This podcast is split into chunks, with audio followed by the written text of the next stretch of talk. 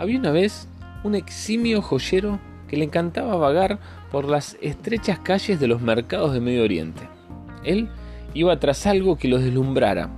Revisaba piedra tras piedra, perla tras perla, todo lo que fuera digno para sus creaciones, hasta lograr así encontrar algo que logre captar totalmente su atención para confeccionar las más finas y extravagantes piezas. Un día, husmeando por los atiborrados callejones donde los mercaderes de perlas se juntaban, vio una perla que nunca imaginó.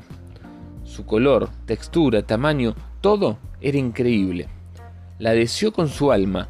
Esta vez lograría crear una pieza única y de valor exuberante, su obra maestra. Hasta llegó a pensar en dos o tres de sus más asiduas y adineradas clientas quienes estarían deseosas de adquirirla.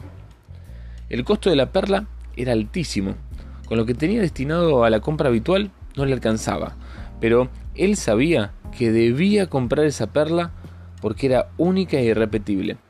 Así que vendió todo, fue al mercado y la compró. El resto de la historia es anecdótico y te lo dejo a tu imaginación.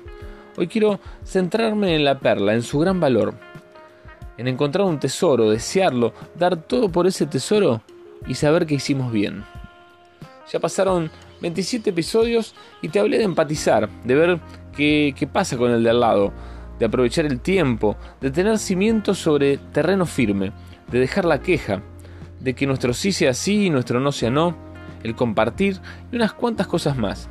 Todo apunta a que con esfuerzo, con lo que somos y tenemos, vayamos más allá crezcamos como personas y alcancemos nuestros sueños sin importar la opinión negativa de algunos. Desde ya que, te comparto cosas que he vivido, que el tiempo me enseñó, cosas que día a día se van suscitando y voy maniobrando para salir victorioso de cada una de ellas. Pero nunca te hablé de mi perla, de ese tesoro que alguna vez encontré y me ayudó a lograr ver la vida de un ángulo donde todo es posible. Pero ojo, donde no dejan de pasar cosas malas, obvio, pero uno está en una constante de aprender, de crecer, de apostar por más, de saber quién uno es y hacia dónde se dirige.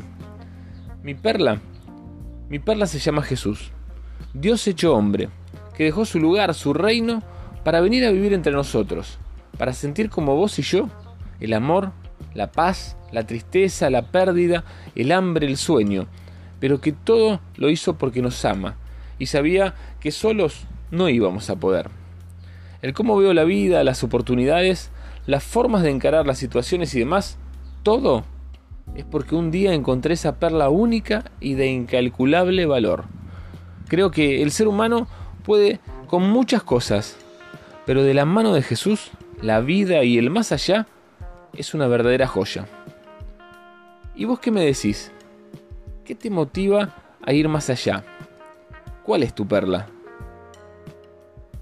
Como últimamente te digo, mantén tu brújula calibrada y viví de tal forma que todo suceda. Gracias por estar ahí. Chau. Dios te bendice.